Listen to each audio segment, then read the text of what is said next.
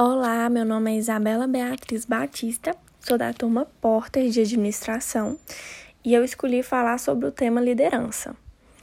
O líder, ele é capaz de gerir, conduzir um determinado grupo que é, é ele vai ter que levar motivação para esse grupo, é, ele vai possuir uma, uma postura completamente diferente, porque ele precisa de autoridade e, e é porque ele precisa conquistar seus méritos e não somente pelo cargo que ele ocupa.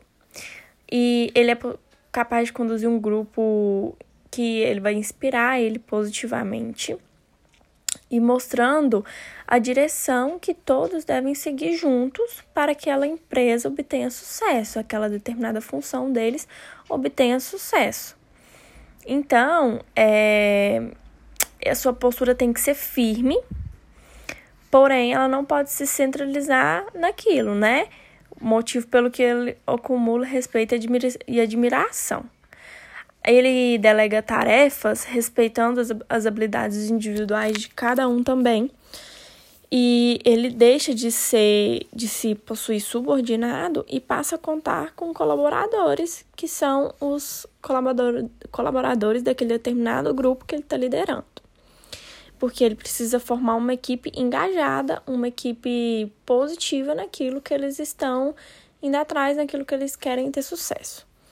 Então, é, por isso a liderança é tão importante para as organizações modernas, porque na medida em que o líder tem a capacidade de fomentar a motivação dos seus colaboradores, aumentando a performance de todos, além de construir um excelente ambiente de trabalho Naquele grupo, é, também eles vão saber se lidar mais entre si, fazer mais amizade, se conhecer mais.